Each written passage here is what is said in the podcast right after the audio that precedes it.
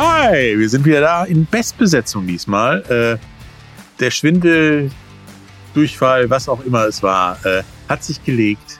Der Nebel ist weg und der Oliver Dütschke ist auch wieder da. Ich bin Patrick Hoch und Olli ist hier. Hi, hier ist die Sportstunde und ich bin wieder zurück, habe aber einen Attest, also ich darf nicht schwimmen. äh, muss ich am Beckenrand sitzen, aber kann mir wunderbare Interviews äh, anhören. Wir haben heute ja echt viel vor, volles Programm. Eishockey, Tennis, Motorsport, Handball, noch ein bisschen Buntes zwischendurch. Wir wollten ja wissen, was mit Kalscha Candela ist, wie die ihren Schulsport damals erlebt haben. Das wollen wir heute ja unbedingt mal hören. Sehr Eins witzig. im Mai. Damals, ne? Und wenn man das dann hört, äh, erinnert man sich selber auch wieder zurück. Das ähm, müsst ihr euch anhören. Ist cool. Aber erst gucken wir mal zurück ja. auf das Sportwochenende. Ja, also für Sportwochenende ist äh, allgemeine Motto ballern, ballern, ballern, ne? Egal in welcher Sportart. Ja. Absolut. Ne? In Fußball? der Fußball-Bundesliga acht Dinger bei den Bayern. Sechs bei Leipzig. Auch in Frankfurt gab es 3-3, auch wieder sechs Tore. Ja. Ja. Aber oben und immer noch Leverkusen. Genau. Ja. Vizekusen ist im Moment oben. Obwohl äh, die haben echt, echt gut gespielt. Die hätten auch, auch ballern müssen und haben nur zwei gemacht, hat aber gereicht. Ähm, ja, die spielen gut. Die spielen gut und genau das Ergebnis orientiert sozusagen. Aber ja. das, was man braucht, um oben zu bleiben. Union läuft nicht so gut, ne? Nee, nee, wenn wir über Ballern reden, die werden überall weggeballert, äh, wenn man das so übernehmen möchte. Ne? Ähm, jetzt im Pokal rausgeflogen. Die haben jetzt elfmal, ich wiederhole, elfmal hintereinander in einem Pflichtspiel verloren. Nicht mal aus Versehen irgendwo einen Punkt oder so. Nein, nur ein auf, Entschuldigung, die Fresse gekriegt. Ja, es ist aber auch nie, also es ist so, so wie gegen Neapel. Du hältst super mit und verlierst einzeln. Ja, Pech gehabt. Oder dann der wiederkommt, macht so ein Eigentor. Unvollendet. Oder der, der nach einer Verletzung wiederkommt, kriegt eine rote Karte. Also ähm, ja. das ist Drama. Drama bei Union Berlin. Ähm, Inklusive Pokal aber, aus. Ja, ja, auch da jetzt raus, Champions League brauchen wir ja nicht drüber reden. Jetzt spielen sie gegen Abstieg in der Bundesliga. Aber das Gute ist ja, wenn die Berliner erfolgreichen Sport sehen wollen, müssen sie eben nicht in die Forsterei gehen, schon gar nicht ins Olympiastadion zu enden. Wollte ich gerade sagen. sie haben ja, sie haben ja auch andere Möglichkeiten. Ja, und zwar Handball. Da sind die Füchse oben und tatsächlich das Maß aller Dinge gerade im Handball es, es wundert mich und es fällt mir schwer zu sagen, dass die Füchse das Maß aller Dinge sind, ja. Ähm, obwohl die Aber, ihren ne? ersten Punktverlust ja. hatten beim hm. geballerten Unentschieden in Gummersbach. 30 hm. zu 30. 30, 30, genau. Und das Schöne ist, wir haben ja auch eine tierische Sendung, äh, da wo Füchse sind, sind Eisbären nicht weit, ne? Und die sind auch Tabellenführer in der DL. ja, und sind äh, Spitzenreiter eben kurz mal unter der Woche zehn Stück, Stichwort Ballern, in, in Nürnberg gemacht. Also ähm, Fußballfreunde in Berlin, geht mal ruhig zum Eishockey oder zum Handball oder zu Alba. zum Basketball. Genau. Zu Alba. Die haben tatsächlich in der Europa-Liga ja. was gemacht, mit dem wir nicht gerechnet haben, sag ich mal. Nee, nee, in gegen Mailand gewonnen. Äh, Mailand gehört zu den Spitzenteams in der Euroleague und da spielen auch Weltmeister mit. Die Maudo Los und Johannes Vogtmanns, äh, die da rumrennen und spielen und vielleicht haben die da sich ein bisschen zurückgehalten, um ihren alten Kollegen mal wieder einen Sieg zu gönnen. So hat Alba erster Sieg in der Euroleague und in der BBL sind sie auch oben dabei. Aber da sind sie nicht wirklich alleine oben dabei. Nee. Da haben wir quasi sechs Teams oben die Top 6, die alle vier Siege, eine Niederlage haben. Ja, das ist, ähm, auch das ist Drama auf andere Art und Weise. In, genau, in und dann haben wir unten auch Drama, denn der mitteldeutsche ja. BC hat noch gar keinen Sieg. Das sind die einzigen. Wenn die auch mal nach oben wollen, müssen sie sich immer anstrengen. Vielleicht wollen sie das Tasmania Berlin des Basketballs werden. Also, Wer weiß. Ah. Wie kommen wir, wie kommen wir aus der Hauptstadt Berlin zur alpinen Skisaison? Hm. Da gibt's den Teufelsberg in Berlin. ja. Da war auch mal ein Slalom oder ein Riesenslalom. Ja, war da mal was. Denn Leute, tatsächlich äh, guckt in den Kalender, der Winter ist da. Also eigentlich noch nicht, aber eigentlich schon. Denn die also alpine angeblich. Skisaison, angeblich, denn die alpine Skisaison, die hat angefangen. Es ist Winter. Und zwar war es in Sölden am Wochenende soweit. Ne? Mhm. Auch nur so halbwegs. Ähm, die Damen am Samstag, da hat Lara Gut-Berami aus der Schweiz den Riesenslalom der Frauen gewonnen. Ähm, da war auch eine Deutsche dabei, die war nicht ganz so glücklich. Die Emma Eicher durfte einen Durchgang mitfahren, aber wenn du dann nur 41. wirst, darfst du beim zweiten nicht mehr mitmachen. Aber naja, schade. Und am Sonntag sollten ja eigentlich die Männer ran. Ja, da hat sich dann der Winter gezeigt. Zumindest windig war es wie im Winter. Denn ja, wegen der nicht nachlassenden Böen wurde das Spiel, äh, das Rennen dann abgesagt. Das Spiel. ja, ist ein, ist das, ein Windspiel gewesen. Das genau. ist dann das Windspiel, genau. Ja, und jetzt äh, haben sie, glaube ich, wieder Pause, zwei Wochen, und dann geht's glaube ich, nach Finnland und dann in die USA. Ich weiß nicht, also der, der alpine Skikalender, den alpinen Ski, das wäre auch eine Hausaufgabe. Äh, einer muss mal erklären, wie sinnvoll ist dieser alpine Skikalender. Außer, außer er arbeitet bei einer Airline, dann ist er natürlich sehr sinnvoll. Ja. Weil, wenn er durch die Gegend geflogen wird, wird Geld verdient. Die fliegen von links nach rechts, von vorne nach hinten, von unten nach oben. Also, aber jetzt haben sie erstmal wieder Pause. Nach so einem Rennen, äh, naja. Nicht unser Thema. Ähm, apropos fahren und durch die Welt fliegen. Mexiko, Mexiko. Ja. Formel 1 war wieder unterwegs. Die sind ja auch immer jede Woche irgendwo heute hier, morgen da. ja, die ja, haben dann äh, auch mal kurz durch die Gegend geflügt, wie der Hurricane auch. Ja, in Mexiko. Ja, Aber und müssen wir, müssen wir noch drüber reden, wer da gewonnen hat? Nee, weiß ich nicht, weil ich habe immer nur einen auf dem Zettel stehen, wenn Formel 1 gefahren ja. wird. Und wenn er nicht steht, hat es mich auch nicht mehr interessiert. Max Verstappen. Ja, aber wir müssen es jetzt mal erwähnen, er hat zum 16. Mal in dieser Saison gewonnen, hat seinen eigenen Rekord aus dem vergangenen Jahr eingestellt. Also ist er ein Rekordhalter. Und wenn Rekorde fallen, positive Art, reden wir in der Sportstunde drüber. Gratulation, Max Verstappen. Aber wir reden tatsächlich nur über Motorsport, ne? Also ja. nur du und ich sozusagen. Ja, wir haben ja ähm, auch, ne, auch in Deutschland eine Rennserie gehabt, äh, mit einem kleinen Abstecher nach Holland und nach ähm, Österreich, die D DTM die Saison ist ja vorletztes Wochenende zu Ende gegangen.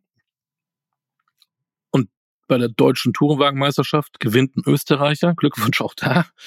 Der Thomas Preining, äh, Preining, ja, Thomas Preining hat gewonnen, ähm, die DTM-Saison als erster, als Champ abgeschlossen. Aber spannend sind natürlich auch so ähm, Kollegen, die zum ersten Mal dabei waren. Und da wurde der Laurin Heinrich, der aus der Nähe von Würzburg kommt, äh, Zwölfter im Gesamtklassement in seiner ersten Saison und ist damit der Rookie der Saison.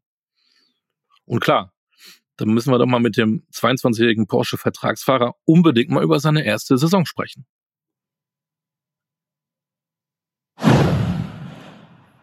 Mit Laurin Heinrich habe ich jetzt jemanden hier, der ist der Rookie des Jahres in der DTM, der Nachwuchsfahrer des Jahres. Äh, wie hört sich das für dich an? Ja, Servus Oliver erstmal. Ähm, ja, Rookie of the Year in der DTM äh, ist natürlich für mich äh, ein Riesentraum. Hätte ich mir damals als kleines Kind äh, niemals gewagt, überhaupt davon zu träumen, weil äh, es war ein sehr, sehr schwieriger Weg, äh, ging ein bisschen auf und ab immer in meiner Karriere, aber jetzt am Ende meine Debütsaison in der DTM so erfolgreich abzuschließen, ist auf jeden Fall ein mega Gefühl. Ähm, wir spulen zurück das erste Rennen, was ging dir da durch den Kopf, als du zum ersten Mal da äh, ja, quasi im Auto saßt und dann und dann ging's los? Hattest du da eine ganz andere Anspannung als in den Jahren zuvor in den anderen Fahrzeugen, in den anderen Rennserien? Ja, ich äh, wusste natürlich, dass da einiges auf mich zukommt. Äh, alles war neu, nicht nur die Rennserie, sondern auch das Team und das Fahrzeug. Ähm, von dem her klar war ich aufgeregt, aber ich wusste auch, dass dass ich neu bin, äh, dass ich noch einiges zu lernen habe. Von dem her war ich da relativ befreit, weil ich wollte es einfach mal auf mich zukommen lassen, wollte schauen, wo ich mich da überhaupt in diese DTM äh, etabliere. Da war ich überraschenderweise befreiter, als ich gedacht hätte. Ähm, aber klar, so eine gewisse Grundaufregung ist immer da, wenn es dann losgeht. Was war denn für dich die größte Herausforderung? Ähm, ich denke einfach, sich an dieses äh, neue Umfeld anzupassen. Ähm, ich kam ja aus dem Porsche Carrera Cup äh, und dem Porsche Super Cup. Bin ich drei Jahre lang gefahren. Ähm, und da hat jeder, das sind immer die gleichen Teams, mehr oder weniger, da hat jeder das gleiche Auto, da hat einfach jeder gleiche Voraussetzungen. Und eine DTM, ähm, das sind mehrere Hersteller, da fährt ein Mercedes mit, ein BMW, ein Porsche, da sich einfach dran zu gewöhnen, dass, dass man jetzt auch unterschiedliche Gegner hat und das eine Auto vielleicht dort besser ist, das andere hier. Äh, das war schon ein großer, großer Umstieg und das erst stehen, ähm, das war nicht so einfach, aber irgendwann hat man sich dran gewöhnt und jetzt am Ende finde ich sogar cool. Wie geht denn dann so ein neues Fahrerfeld mit dir um, so die alten Säcke, wenn da so ein, so ein Rookie ankommt? Ja, das war eine ganz interessante Dynamik. Also ganz am Anfang habe ich schon gemerkt, dass so die, die alten Hasen, würde ich sagen, zeigen wollen, wer hier der Platzhirsch ist äh, und vielleicht sogar gegen den Rookie ein bisschen härter ausgeteilt haben als sonst. Aber sobald man sich dann mal die ersten Sporen verdient hat, ähm, bekommt man dann auch sehr, sehr viel Wertschätzung und Respekt. Ähm, und das hat mich dann gefreut, dass ich mir das in so kurzer Zeit äh, erarbeiten konnte. Aber ja, wie ich schon gesagt habe, das muss man sich erstmal erarbeiten. Äh, das kommt nicht von irgendwo. Wie ist denn so dein Selbstbewusstsein? Hast du damit gerechnet, dass du so gut mithalten kannst? Ja, es, man kommt natürlich äh, aus dem Porsche Carrera Cup, hat dort die Meisterschaft gewonnen. Äh, da, das gibt einem so einen guten Schwung äh, mit in diese neue Herausforderung aber klar, wenn du dann ankommst, dann, dann merkst du erstmal, dass du in dem Feld am Anfang ein Niemand bist. Und äh, ja, da wusste ich natürlich, das wird nicht so easy. Äh, da habe ich mit mir selbst auch am Anfang ein bisschen gehadert, aber ich muss es mir mal selbst beweisen. Und sobald ich das ein, zwei Mal gemacht habe, weiß ich, ich habe keine Zweifel mehr an mir selber. Ich muss einfach mein Potenzial abrufen können. Äh, das ist mir zum Glück relativ früh in der Saison gelungen. Also das war kein großes Problem. Ja, so Selbstbewusstsein ist äh, im Rennsport allgemein extrem wichtig. Was glaubst du, um Erfolg zu haben, ist, was ist wichtiger, ne? deine, so wie du, jugendliche Unbekümmertheit oder die Routine, dass man schon jahrelang dabei ist? Also das ist eine interessante Frage. Ähm, so aus meiner Sicht würde ich jetzt sagen, diese, diese, diese Unbekümmertheit wirklich, dass man äh, sehr befreit fahren kann. Aber ich äh, merke es auch oft, dass einfach die alten Hasen, die packen manchmal Tricks aus, wo ich mir denke, hey, der fährt da schon Jahrzehnte, der, der kennt das schon alles in- und auswendig und das ist dann schon, vor allem auch in Langstreckenrennen, die ich ja auch fahre neben der DTM, ein Riesenvorteil. Und ich denke, es ist am Ende ein gesunder Mix, Mix aus beiden. Also ich hoffe, ich habe meine Prime noch vor mir. Die, die kommt noch. Ähm, aber ja, irgendwann als Rennfahrer ist dann auch äh, die Messe gelesen, würde ich sagen. So ab 40 äh, geht's dann schon langsam ab bei den meisten. Und ich hoffe, dass ich das noch äh, lang machen kann, dass das noch lange ein Teil von meinem Leben bleibt, weil das ist absolut mein, mein Traum. Diese Pole Position, war das für dich dein Moment in dieser Saison? Ja, es gab einige Momente. Also die Pole Position war auf jeden Fall ein ganz, ganz besonderer Moment. Ähm, da am Red Bull Ring war das in Österreich, vor vollen Tribünen auf Startplatz eins zu stehen in der Startaufstellung. Äh, das war schon was ganz Besonderes, aber auch meine erste Podestplatzierung. Ähm, zweiter Platz am Nürburgring bei strömendem Regen, extrem schwierige Bedingungen. Äh, das war was ganz Besonderes. Ähm, und dann allgemein, wie ich schon gesagt habe, das Red Bull Ring Wochenende war ja nicht nur die Pole Position, sondern auch mein zweiter, zweiter Platz. Äh, das war schon was ganz, ganz Besonderes und ich konnte all diese Momente auch mit meiner ganzen Familie teilen, die am Rennwochenende dabei waren. Äh, das war, das waren so meine zwei Momente, würde ich sagen. Was ist denn äh, nach dieser Saison deine Lieblingsstrecke und deine Strecke, die du nicht so magst? Ja, da habe ich, das, das fällt mir relativ leicht, das so zu sagen. Ich, ich fange mal an mit der Strecke, die ich nicht so mag. Äh, das ist der Lausitzring. Ähm, das ist eine ganz interessante Strecke eigentlich, äh, teils auf, auf einem Oval, wo früher Indycar gefahren wurde und dann auch mit einem Infield-Kurs, aber Strecke ist extrem wellig, äh, muss ich auch sagen, ein bisschen schon in die Jahre gekommen und kommt leider dem Porsche auch nicht so entgegen. Von dem her war das bei uns ja das schwierigste Wochenende, auch von der Performance her. Da habe ich ein bisschen die Strecke nicht mehr so lieben gelernt, wie ich es in Erinnerung hatte. Und ja, die Strecke, die mich überrascht hat dieses Jahr, war der Norrisring. Bin ich das allererste Mal gefahren. Ähm, Stadtkurs mitten in Nürnberg in der, in der Stadt. Wird nur für ein Wochenende aufgebaut. Ähm, da wirklich an Millimeter an die Wand ranzufahren und da im Qualifying alles rauszuholen, das war schon was ganz Besonderes und ist auch nur 100 Kilometer von meiner Heimat weg. Also so eine Art Heimrennen, äh, waren auch viele heimische Fans vor Ort. Und dann, wenn man nach dem Qualifying aus dem Auto aussteigt und, und sieht, dass bisschen der die Folierung vom Spiegel angekratzt ist, dann sieht man, man war am Limit und das war schon äh, eine sehr, sehr coole Strecke, wo ich auch hoffe, dass ich in Zukunft öfter fahren kann. Bist du eigentlich ein besserer Autofahrer als ich? Das ist eine gute Frage, das können wir mal ausprobieren, aber äh, ähm, ja, tatsächlich im, im öffentlichen Straßenverkehr bin ich gar nicht so der, der Rennfahrer. Mir reicht das, äh, auf der Rennstrecke Vollgas zu geben. Ich selbst fahre sogar elektrisch. Ähm, für mich ist das ein schöner Kontrast, ähm, auf der Rennstrecke Vollgas zu geben, Lärm, Lautstärke und dann am Sonntagnachmittag, wenn es vorbei ist, schön leise, entspannt, elektrisch nach Hause zu fahren. Das tut mir sehr gut und äh, nicht nur mir, sondern ich denke auch der Umwelt. Was ist denn dann so jetzt dein Traum, deine Ziele in den nächsten Jahren? Genau, also mein, mein größter Traum war es, mit DTM zu erreichen. Das habe ich geschafft. Jetzt ist der nächste Step, dass ich die DTM gewinnen möchte irgendwann. Das kann leider immer nur einer pro Jahr. Äh. Von dem her gebe ich mein Bestes. Ähm, langfristig möchte ich irgendwann in der in der Top-Klasse ähm, von Le Mans an den Start gehen, äh, wo ja auch Porsche werkseitig ähm, aktiv ist. DTM ist ja Kundensport, das sind ja Kundenteams. Äh, Porsche selber hat ein Team in Le Mans. Da möchte ich Teil davon sein, aber ich denke, das ist ein weiter Blick in die Zukunft. Äh, ich habe mir noch meine Sporen zu verdienen in der DTM und im GT-Sport. Ähm, bin ja jetzt neu dieses Jahr gewesen und ich möchte auf jeden Fall erstmal auf meine Erfahrungen aufbauen. Und was die Zukunft bringt und was bis dahin aktuell ist, das, das muss man schauen. Laurin, wir werden das verfolgen. Danke für die Zeit. Danke. Spaß gemacht. Ähm, und nach deinem ersten Sieg werden wir wieder miteinander reden. Vielen, vielen Dank. Ich freue mich. Dann hören wir uns hoffentlich so früh wie es geht. ja, hoffe ich auch. Alles Gute. Danke. Tja, ein sympathischer Kerl, der Laurin Heinrich. Ähm, yep. Und ich habe natürlich noch ganz viel länger mit ihm geredet über seine Stärken, über seine Schwächen, über seine Vorbilder, ob er in die Formel 1 will. Das könnt ihr alles äh, hören, äh, das komplette Interview. Guckt in die Beschreibung dieses Podcasts, da findet ihr dann Laurin Heinrichs äh, Unplugged, hätte ich fast gesagt. Äh, Komplett. Directors, Directors Cut. Genau. Aber was auch interessant ist, dass vielleicht holen wir das Ivan mal hier rein oder sprechen mal mit ihm. Er ist ein sogenannter Hybrid, Hybrid Racer. Der ist nämlich nicht nur real auf der Strecke aktiv bei der DTM oder früher beim Porsche Cup oder bei den 24 Stunden von Le Mans, sondern auch beim ähm, E-Racing oder Sim Racing heißt es, Sim Racing. Sim Racing. Genau. Und, und da ist er auch aktiv, auch irgendwie professionell unterwegs. Und das ist spannend, äh, da mal reinzuhören, ähm, wo da die Unterschiede sind und dass es ihm schon auch was bringt, wenn er simultan fährt, auch dann für sein reale Rennen. Also, weil das ist wohl schon technisch so weit fortgeschritten. Äh, überragend. Also, Laurin Heinrich, äh, viel Erfolg im nächsten Jahr. Wir hören uns wieder. Definitiv. Aber wir haben was vergessen beim Wochenende. Echt? Ja. Es gab nämlich noch das Finale in der Europameisterschaft im American Football. Ach komm, das hat, hat kaum einer mitbekommen, oder?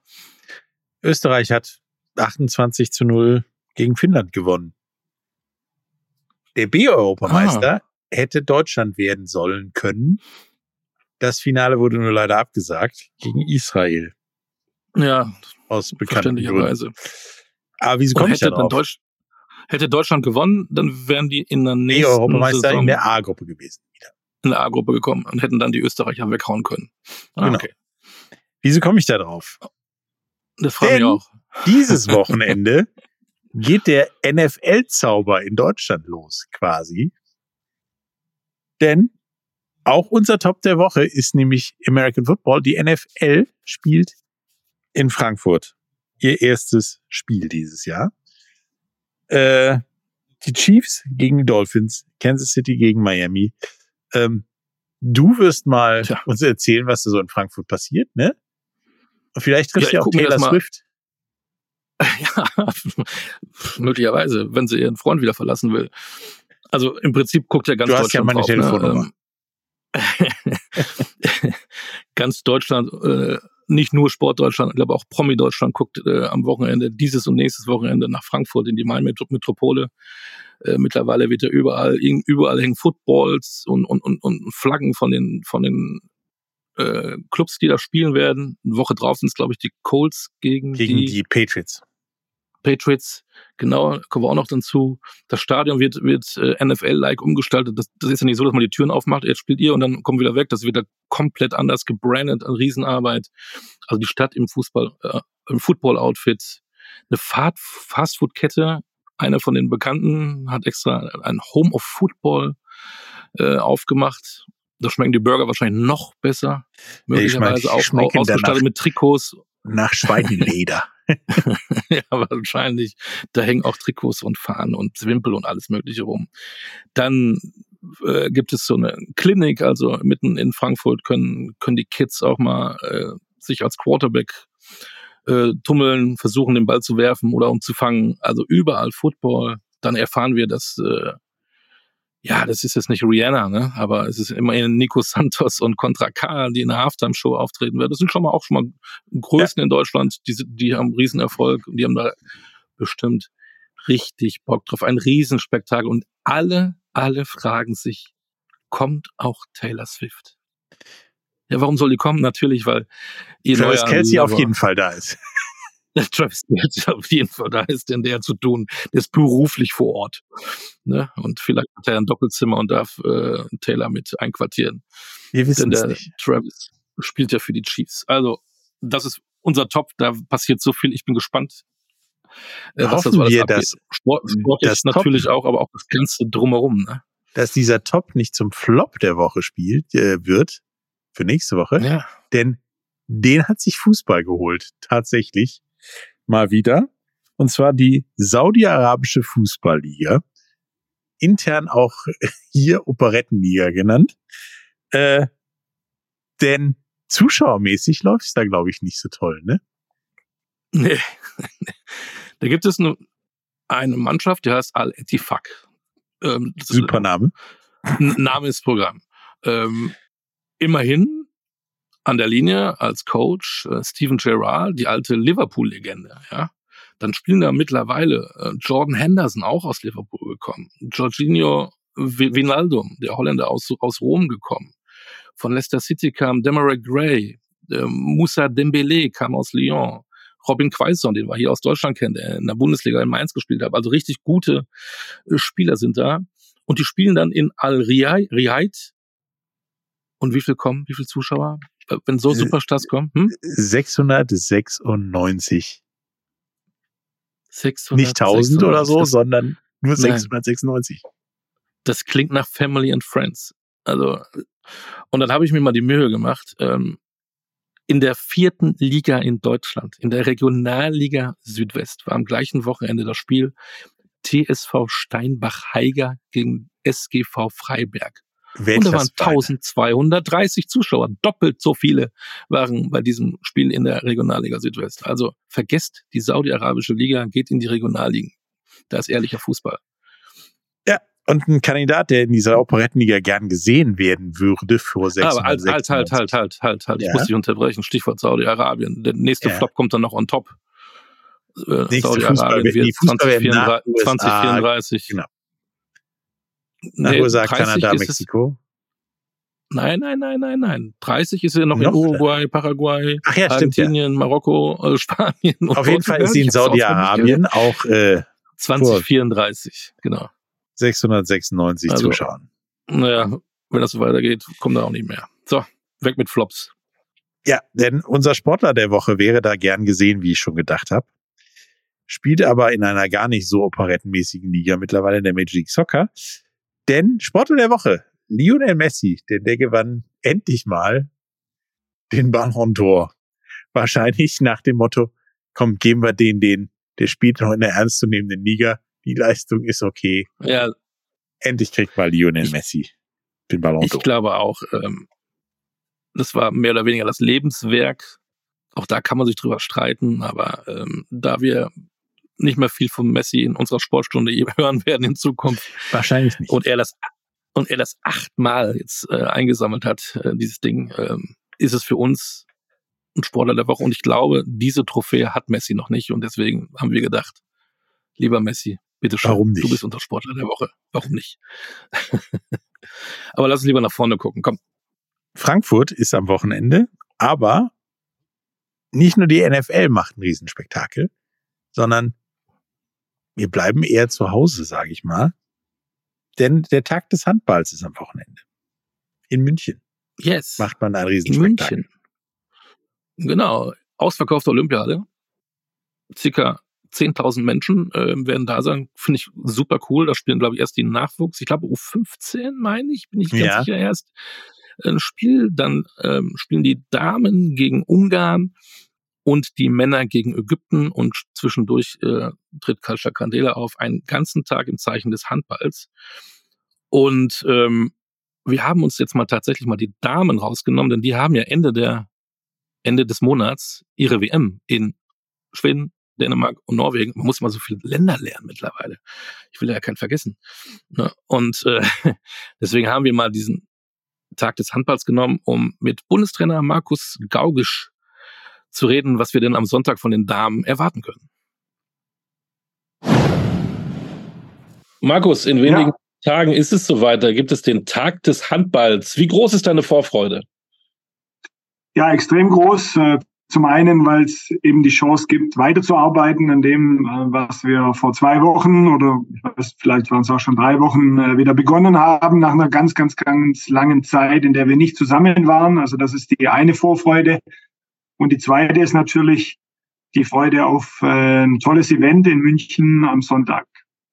Es ist ja ein Riesenrahmen. Ähm 10.000 Zuschauer in der Olympiahalle in München. Karlstadt Candela trifft auf die Herren, äh, trifft auf treten auf, so. Die, die Herren spielen auch das Spiel gegen Ägypten, äh, Nachwuchsspiel gibt's glaube ich, auch noch, der U15, also ein kompletter Tag Handball.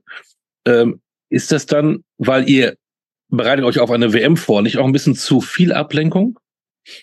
Nein, nein. Also ich glaube, damit müssen wir klarkommen.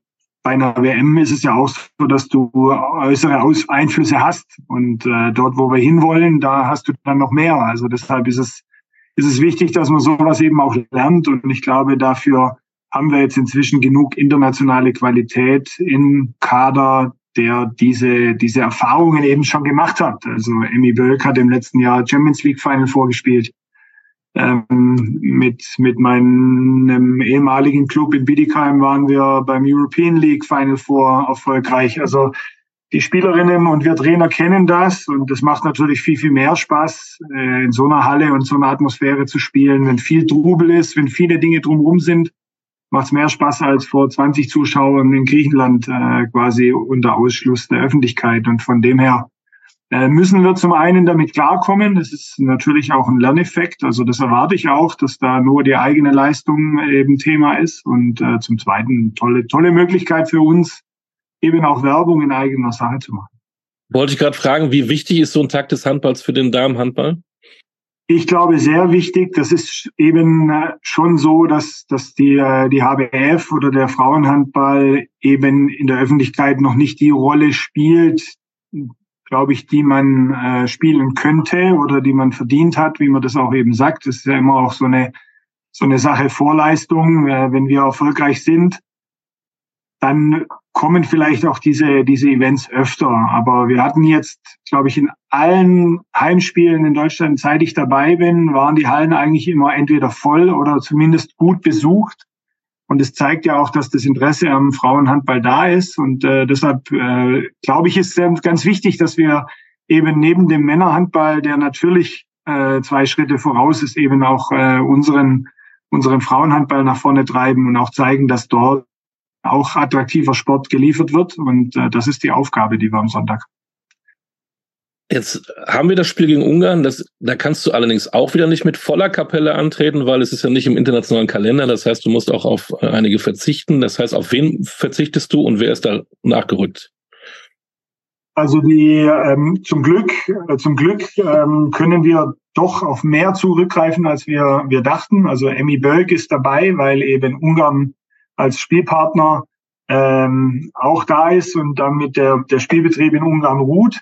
Ähm, Alina Greisels äh, konnte kurzfristig jetzt noch äh, zusagen. Also ihr Trainer hat ihr freigegeben. Die spielen am Freitag äh, ihr letztes Ligaspiel und äh, hat ihr dann grünes Licht gegeben für den Flug nach München und auch einen, einen Spieleinsatz, einen Trainingseinsatz.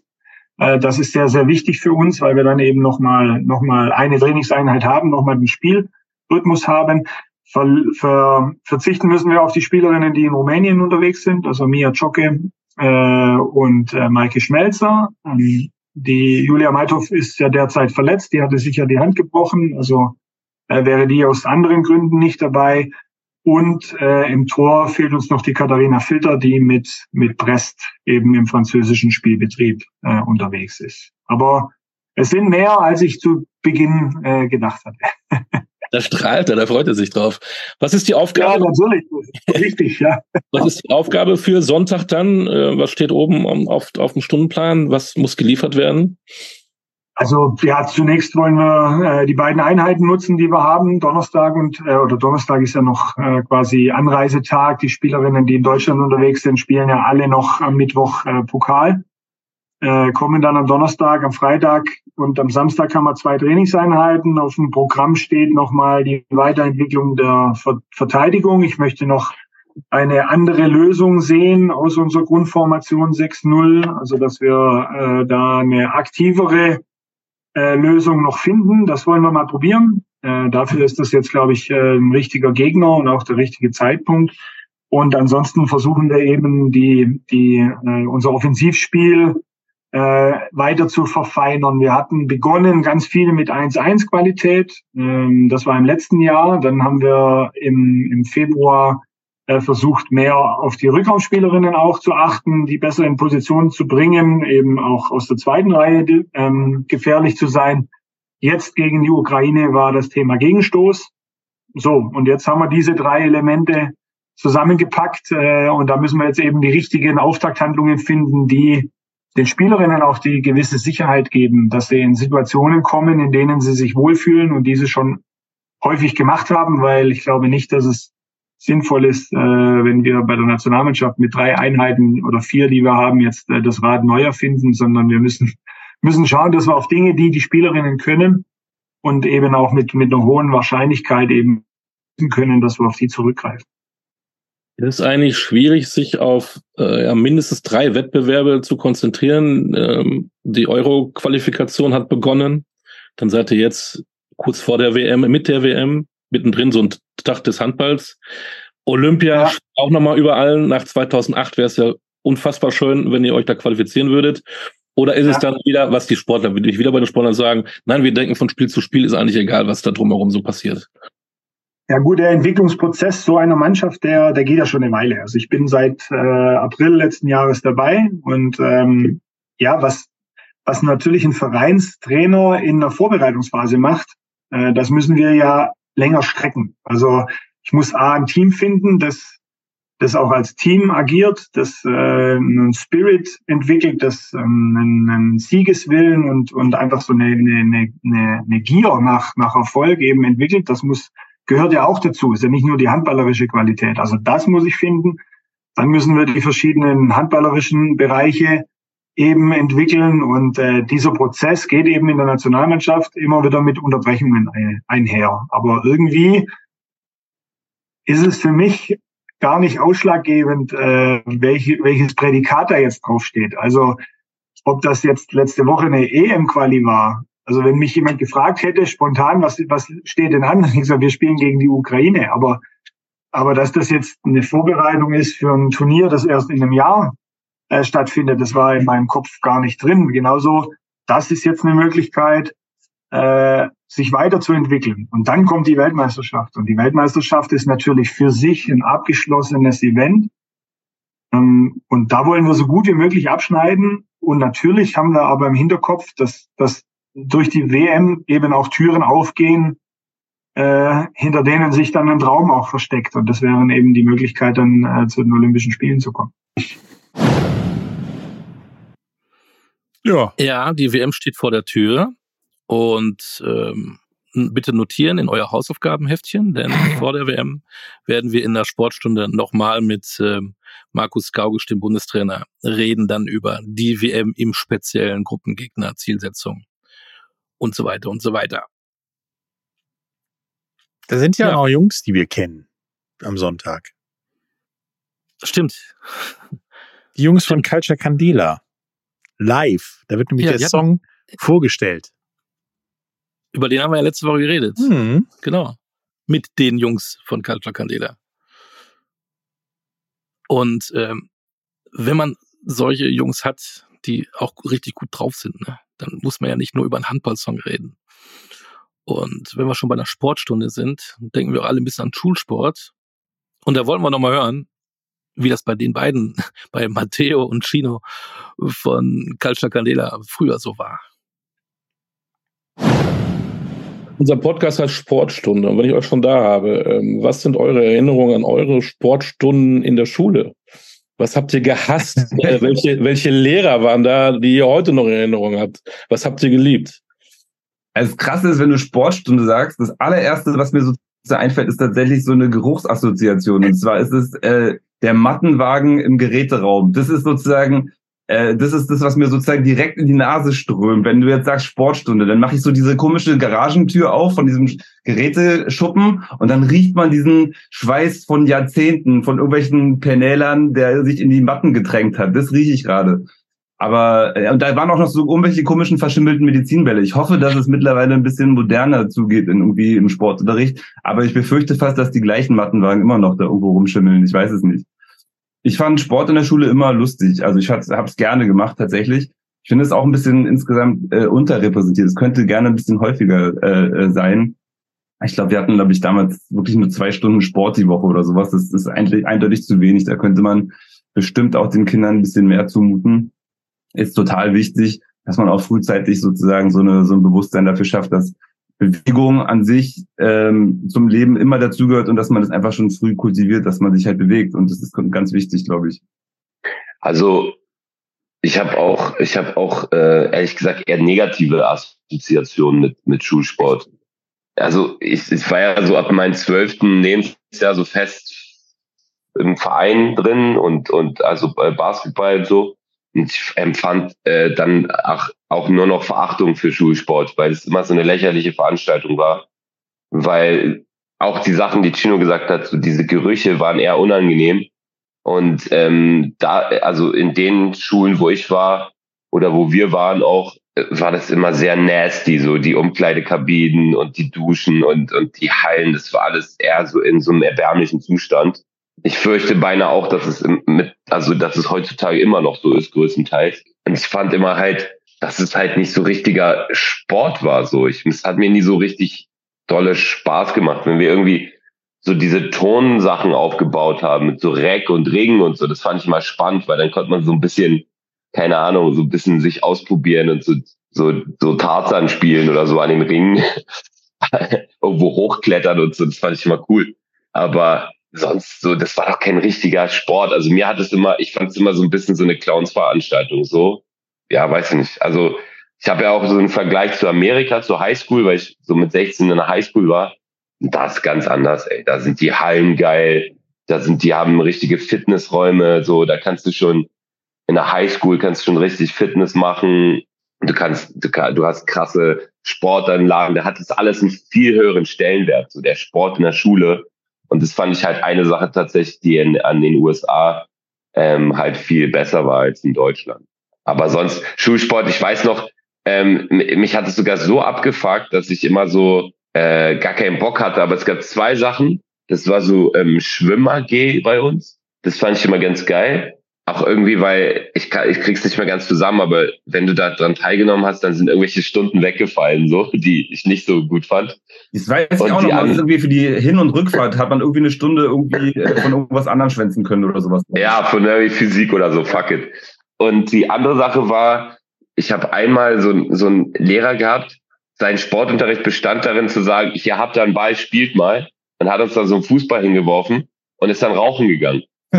Und das, das war der beste Sportlehrer aller Zeiten, weil wir haben dann halt irgendwie Fußball gespielt und ich habe halt ähm, trotzdem da immer eine Eins bekommen.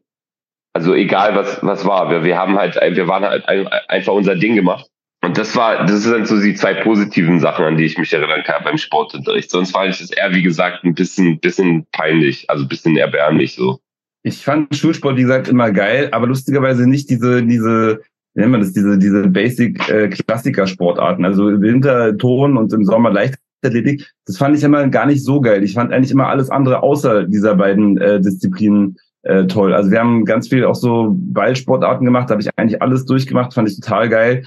Ähm, und Schwimmen habe ich auch gemacht. Wir hatten damals sogar, es zählte auch für mein Abi, glaube ich sogar, wir haben eine Skifahrt damals noch gemacht. Das fand ich geil. Also das hoffe ich, dass sowas heutzutage auch noch irgendwie drin ist, ähm, dass die halt äh, gemeinsam irgendwie so eine so eine Sportexkursion irgendwie machen. Das finde ich auch cool. Also das Äh. hatten wir diesen, in diesen Genuss bin ich damals gekommen. Das fand ich wirklich. Eine, eine positive Sache tatsächlich mir noch eingefallen.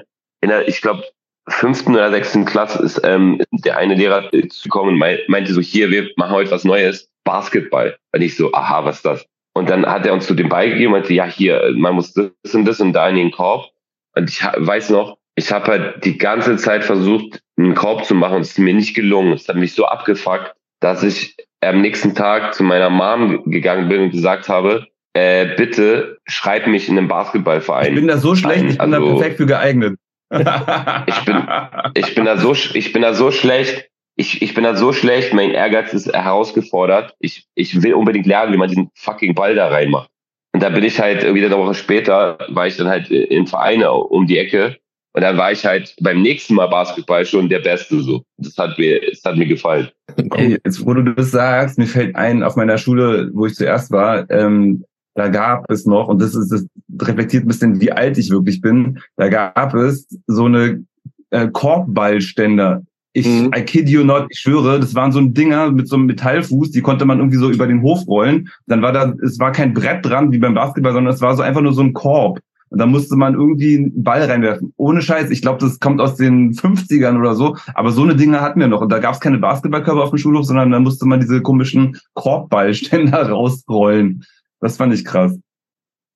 Kommen wir nochmal ganz So. kurz zurück zur Musik. Ähm, es gibt ja viele M- Musik, Sportsongs in Stadien, wenn wir an, an äh, You Never Walk Alone denken und ich weiß nicht was, Football is Coming Home. Habt ihr so ein Lied, was ihr cool findet im Zusammenhang mit Sport?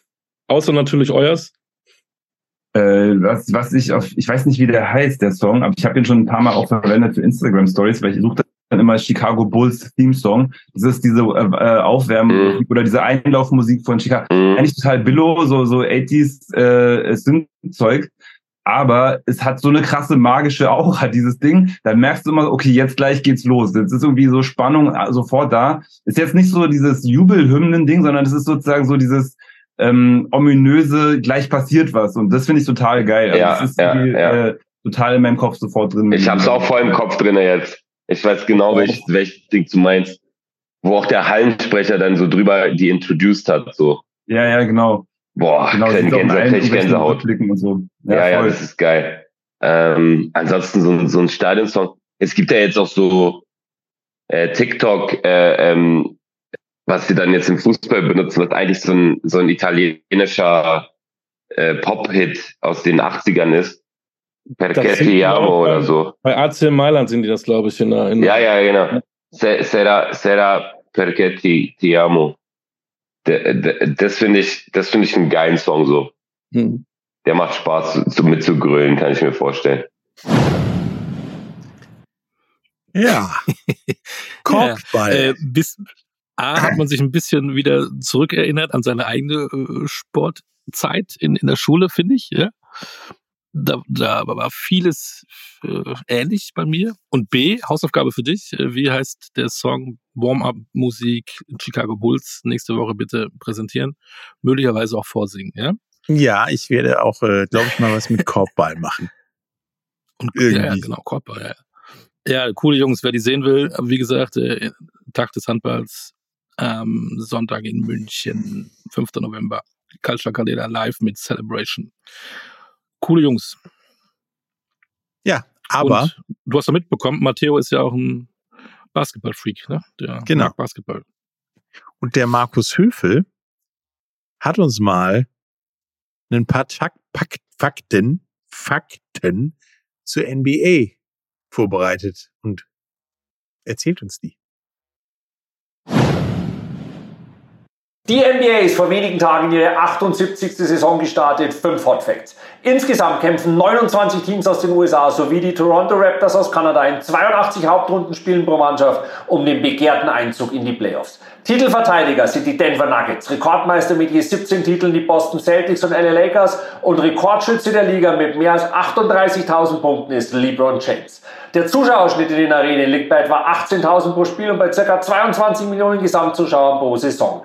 Die wertvollsten Franchises der Liga sind die Golden State Warriors mit einem Wert von ca. 7,7 Milliarden Dollar, die New York Knicks mit 6,6 Milliarden und die LA Lakers mit etwa 6,4 Milliarden. Live zu sehen sind die Spiele in Deutschland auf Pro7 und Pro7 Max, in der Run-App und auf der Zone sowie mit dem NBA League Pass. Ich freue mich auf spannende Matches und drücke natürlich Dennis Schröder in seiner elften NBA-Saison die Daumen.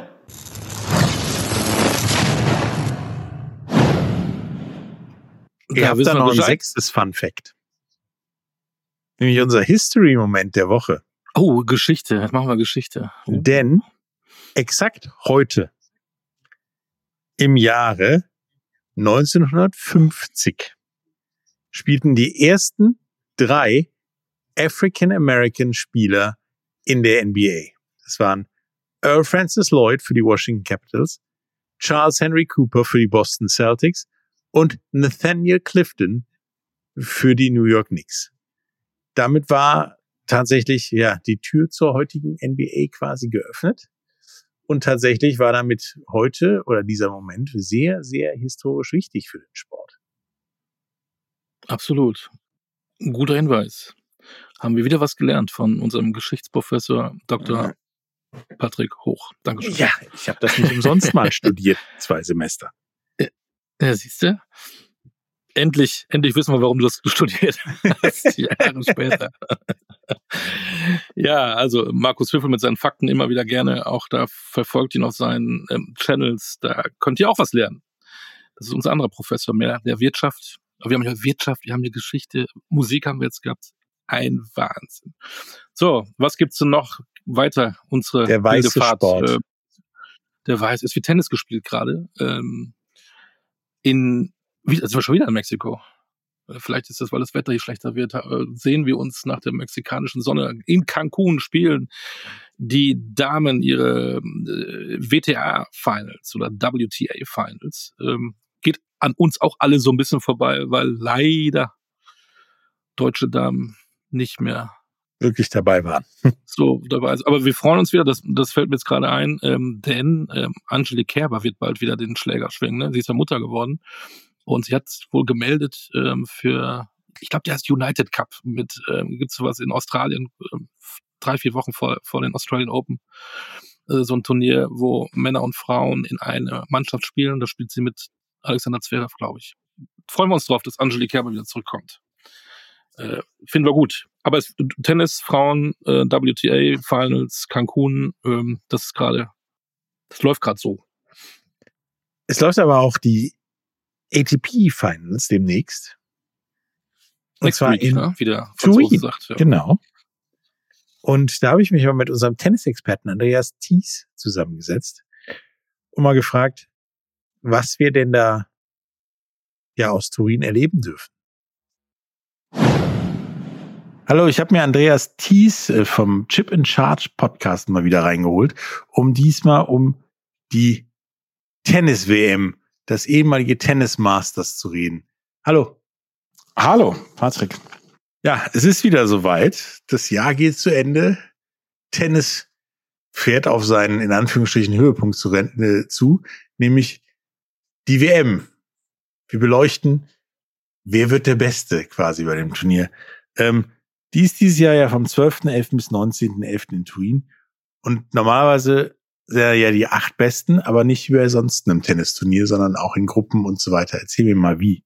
Also es sind äh, die acht Besten, die sich qualifizieren im Race to Turin, also über das Jahr verteilt. Natürlich wird die Weltrangliste am Ende des Jahres gleich aussehen wie das ATP-Race, aber man hat immer so eine ATP-Race, wo am Anfang des Jahres äh, alle bei Null sind und alle dann die Punkte sammeln bis zum Ende des Jahres. Und nach, diesen, ähm, nach diesem Race wird dann am Ende das Teilnehmerfeld zusammengestellt. Die acht Besten des Jahres ähm, spielen dann in zwei Gruppen äh, gegeneinander, erst in einer Gruppenphase, also ähm, in der Gruppe A ist die Nummer 1 357, in der Gruppe B 2468. Das wird immer gelost. Also entweder, also die Teilnehmer aus den Gruppen 1 oder die die Spieler auf der Weltrangliste 1 und 2 können nicht in einer Gruppe sein, 3 und 4 kann nicht in einer Gruppe sein, 5 und 6 und 7 und 8. und danach wird dann gelost und die spielen erstmal in einem normalen Gruppenformat, jeder gegen jeden und dann die zwei Besten kommen ins Halbfinale und dann am Ende wird im Finale der ATP-Weltmeister beziehungsweise der, der ATP-Finals-Sieger dann ermittelt. Also schon so ein Standardturnier, wie es jeder schon aus der Schule kennt mit Gruppen und äh genau. Eins der wenigen Turniere, was es im Jahr gibt, wo es dann wirklich auch eine Gruppenphase gibt. Ähm, haben eigentlich die, die dadurch mehr entstehenden, entstehenden Spiele und anderen Druck, den gibt's ja auch in so einer Gruppenphase, ähm, eine Auswirkung auf das Spiel oder nicht? Ja, das äh, hat schon eine Auswirkung. Also es ist schon so, dass das erste Spiel vielleicht nicht ganz so viel Druck bringt, außer es, du spielst gegen jemanden, gegen den du vielleicht die letzten vier oder fünf Matches gewonnen hast und da äh, schon diesen Sieg holen musst. Aber ähm, es ist schon ein bisschen was anderes als zum Beispiel in diesem äh, wenn man verliert, ist man aus dem Turnier ausgeschieden. Also man hat halt die Chance noch, sich zu qualifizieren trotz der ersten Niederlage und äh, so gehen das dann auch vielleicht einige Spieler an, nicht mit dem ganz großen Druck, den sie sich dann selber auferlegen. So nach dem Motto, das erste kann ich verlieren, danach kommt Druck, weil danach Zum Beispiel. Mhm. Also es ist nicht alles verloren, wenn man das erste Spiel verloren hat. Ja, danach ist wie immer so ungefähr, oder? Genau, genau. Nun sind die ersten acht in der Weltrangliste ähm, die Teilnehmer und dann wird halt, wie, wie gesagt, äh, immer erster, dritter oder immer einer ausgelassen, in eine Gruppe geschmissen und äh, ja, da ist aber noch nicht klar, wer das ist, ne? Also fünf Spieler stehen inzwischen fest, die bei den ATP Finals dabei sein werden. Novak Djokovic und Carlos Alcaraz. Die hatten sich schon vor Wochen qualifiziert. Auch Daniel Medvedev hatte sich schon sehr früh qualifiziert. Jetzt sind noch Yannick Sinner und Andrei Rublev dazugekommen. Die fünf sind schon qualifiziert. Die äh, Plätze sechs bis acht, die sind noch in dieser Woche, beziehungsweise in der nächsten Woche werden sie noch ausgespielt. Also die, man kann sich noch für die ATP Finals auch in der nächsten Woche in Metz und Sofia qualifizieren. Aber die Plätze sechs bis acht sind noch nicht sicher. Auch wenn man sagen kann, dass Stefanos Tsitsipas auf der Position 6 schon eine sehr gute Chance hat, sich zu qualifizieren und das wahrscheinlich dann auch schon diese Woche schaffen kann. Und dahinter wird's dann eng. Ne? Da sind dann äh, unter anderem Alexander Zverev, dann Holger Rune, Hubert Urkacz und äh, Taylor Fritz dabei und die sind nur ein paar hundert Punkte auseinander, richtig? Genau, Alexander Zverev hat im Moment von diesen vier Spielern die beste Ausgangsposition mit 3500 Punkten. Er hat 200 Punkte Vorsprung vor Holger Rune. Holger Rune, der jetzt seit neuester, seit neuester Zeit von ähm, Boris Becker auch gecoacht wird. Und dann kommen Hubert Hurkacz noch dazu und Taylor Fritz. Hubert Hurkacz, der stand am Wochenende in einem Finale in Basel hat dort gegen Felix Auger-Aliassime verloren. Holger Rune stand im Halbfinale. Ähm, Taylor Fritz hat kein so gutes Turnier in der letzten Woche gespielt und Kaspar Ruth auch nicht. Kaspar Ruth hat sowieso im Moment große Probleme mit seiner Form. Ähm, den würde ich im Moment sogar so ein kleines bisschen da außen vor bringen. Ich glaube, dass es sich zwischen den Plätzen sieben und zehn dann entscheiden wird, wer am Ende bei den ATP Finals dabei sein wird. Und der neunte und der zehnte werden dann ja auch noch als Ersatzleute hinfahren. Genau.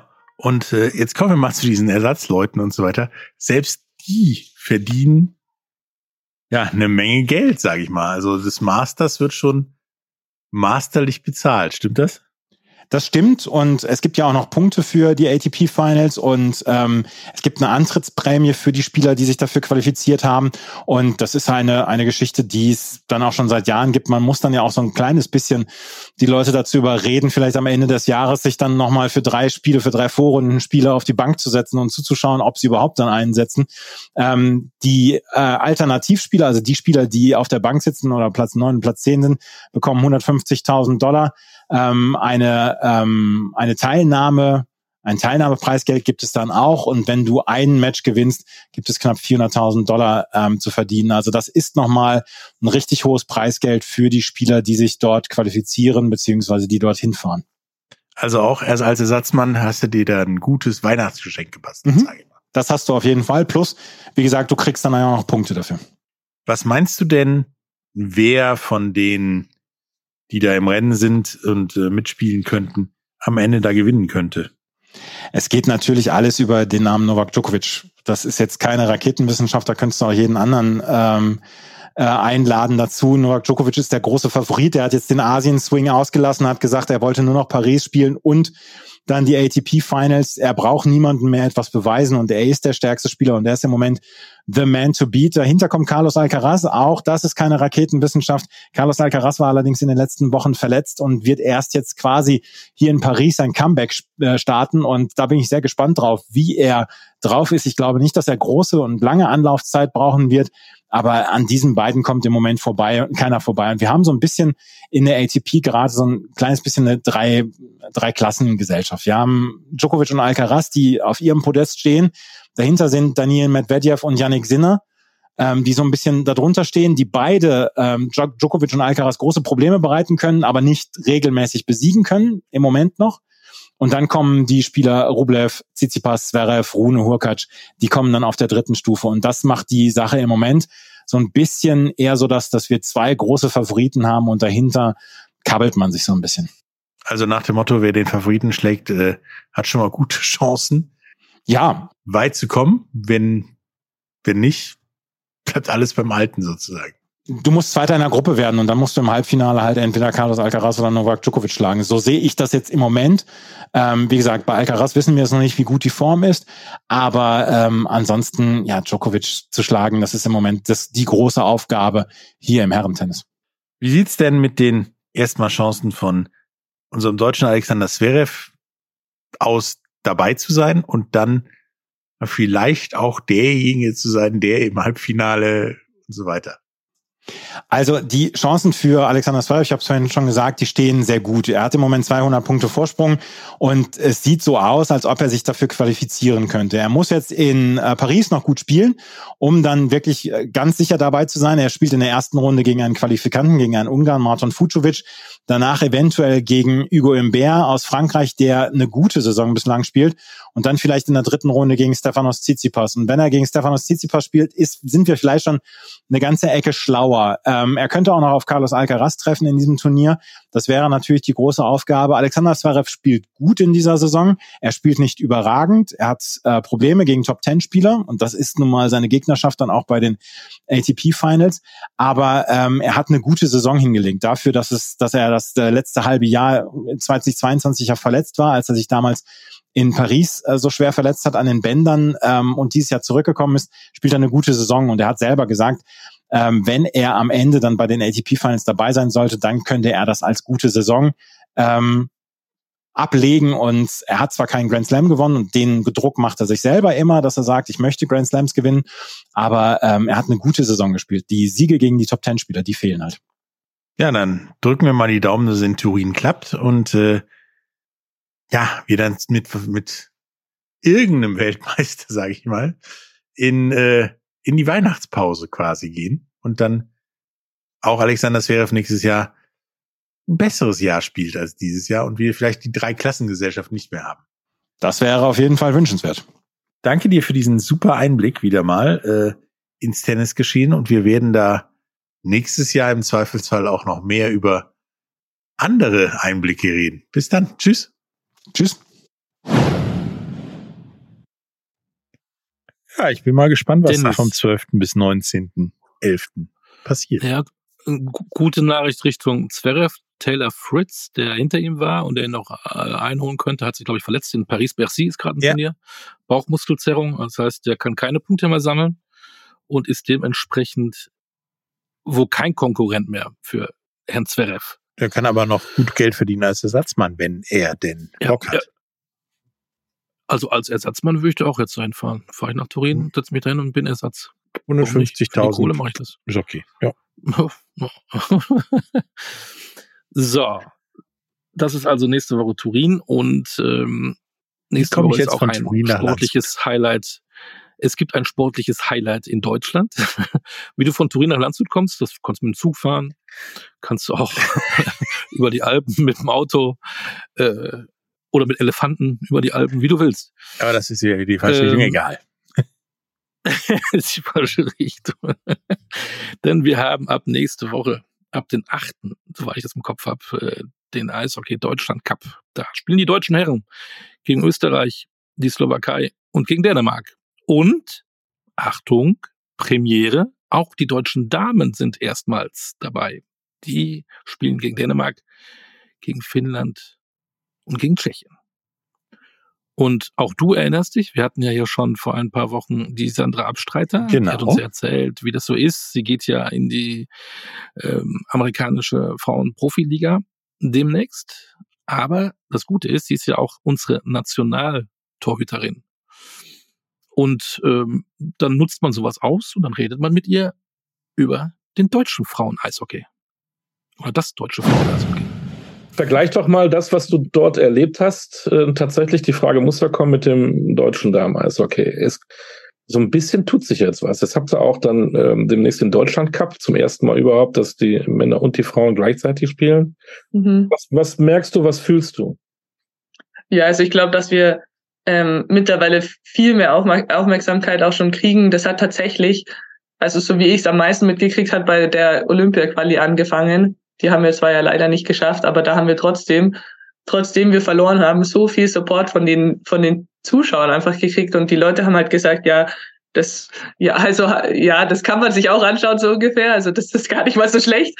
Genau, dann halt natürlich die WM jetzt, die hat sehr viel ausgemacht. Also, das, dass eben Magenta das überträgt, das ist halt riesig für uns, ähm, weil das halt das einfach so viel einfacher macht für Leute, die sich halt eventuell ein bisschen dafür interessieren. Dann kannst du es dir halt umsonst anschauen und musst jetzt nicht irgendwie extra dafür zahlen, weil da würde man dann wahrscheinlich schon wieder viele verlieren, denke ich mal.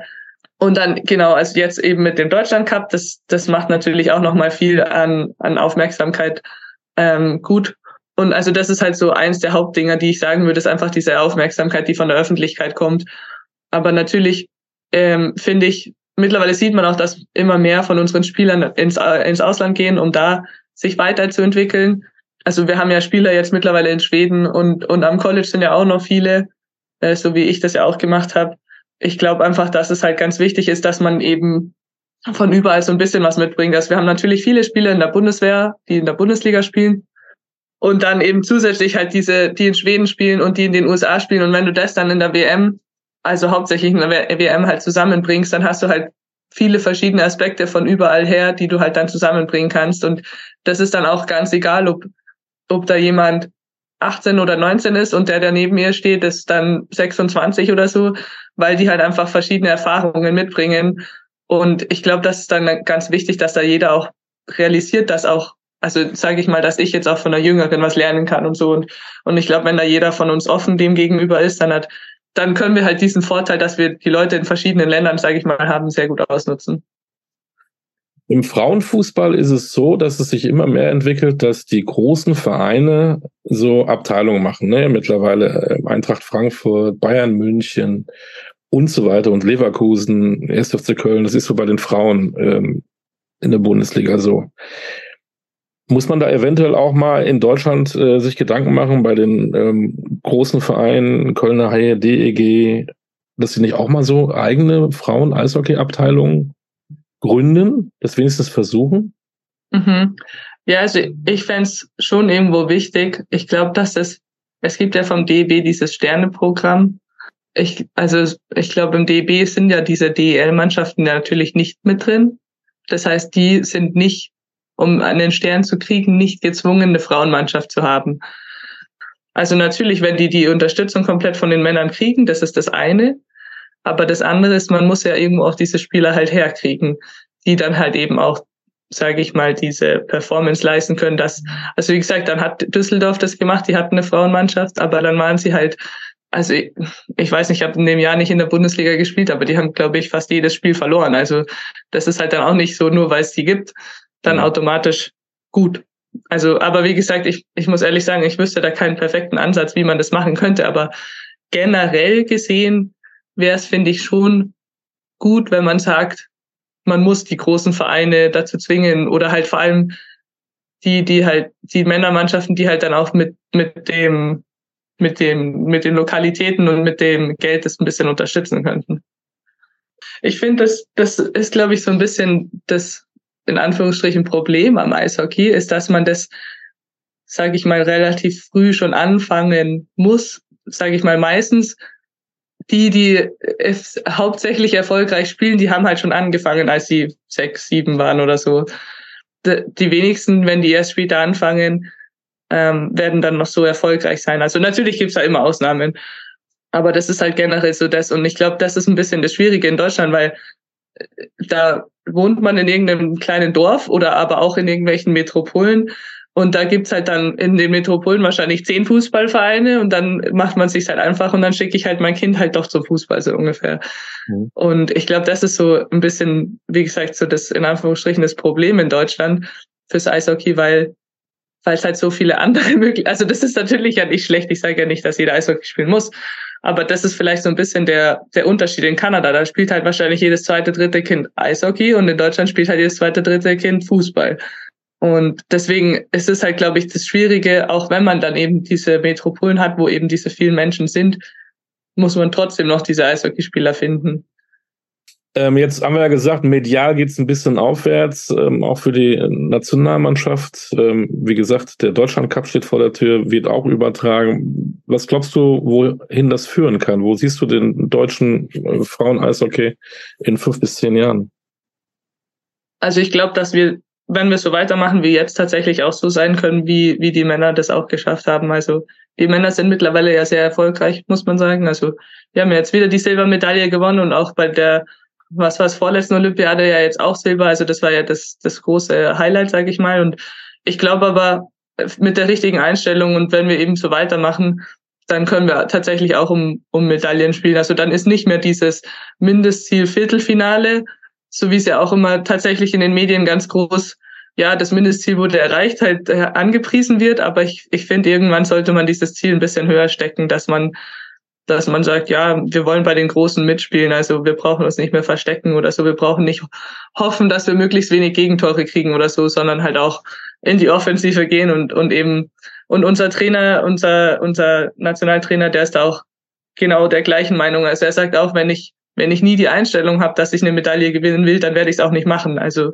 man muss das immer, immer ein bisschen positiv bleiben und ich finde auch, dass wir das, dass wir das ähm, tatsächlich vor allem eben in fünf bis zehn Jahren definitiv, dass es machbar ist. Ja, das hört sich doch. Tja, sind wir doch gespannt. Ziele setzen, haben wir es gehört. Äh, genau. Äh, eben. Auch, auch mal höhere Ziele. Think big. Äh, mein Ziel ist, dass wir nächste Woche wieder eine Sportstunde machen. Das, das könnte gut sein, ja. Ja. Dann würde ich mal sagen, Leute, was anliegt, sag ich mal. Ja, geht nach Frankfurt, guckt euch die NFL an. Äh, kriegt vielleicht keine Karte, aber dann vielleicht die sogenannten Tailgate-Partys sind auch immer klasse. Ne? Kofferraum auf, super, Grill super raus, ne? Grillzeug. Ne? Genau, dann geht man eben nicht zum Spiel, sondern drumherum und, und, und grillt und versucht da irgendwie ein bisschen dieses, diese das Atmosphäre Bier ist da auch ein bisschen billiger, glaube ich. Ich glaube ich auch. Fahrt nach München, Tag des Handballs, ist glaube ich auch ausverkauft, aber trotzdem, ich weiß, vielleicht gibt es auch Tailgate-Partys. Ich weiß es nicht äh, von München weiter nach Landshut, da ist dann Eishockey. Von da aus nach Turin. Überall was los. DEL hat übrigens, wenn man vorher schon Eishockey gesehen will, noch zwei Spieltage vorm Deutschland Cup am Freitag und am Sonntag. Da knallt's überall. Und über das, was wir gar nicht geredet haben, weil Fußball ist nicht unbedingt unsere Nummer eins Sportart in der Sportstunde, aber wir beobachten es trotzdem. Der German Classico. German Classico. Borussia Dortmund gegen Bayern München. Es ist viel los. Ja. Das und wenn sein. ihr Nein, nicht, nicht gucken sein. wollt, macht selber Sport. Ne? Macht selber Sport, äh, genau. geht auch, auch wenn das Wetter schlechter wird. Ähm, egal. Und wir bleiben für euch sportstundenmäßig tatsächlich am Ball. Und äh, genau. ich das Korbballthema bearbeite. Das geht dir nicht aus dem Kopf. Yeah. Genau, du machst was mit Korbball und suchst du noch das Lied raus von den Chicago Bulls. Das genau. ist deine Hausaufgabe. Ne? Dann, äh, ich habe mal einen Test, ich brauche keine Hausaufgaben machen. Ich weiß. dann bis nächste Woche dann ganz Mal. viel. Genau. Tschüss. Wir freuen uns und macht Hausaufgaben. Bleibt sportlich. Ciao.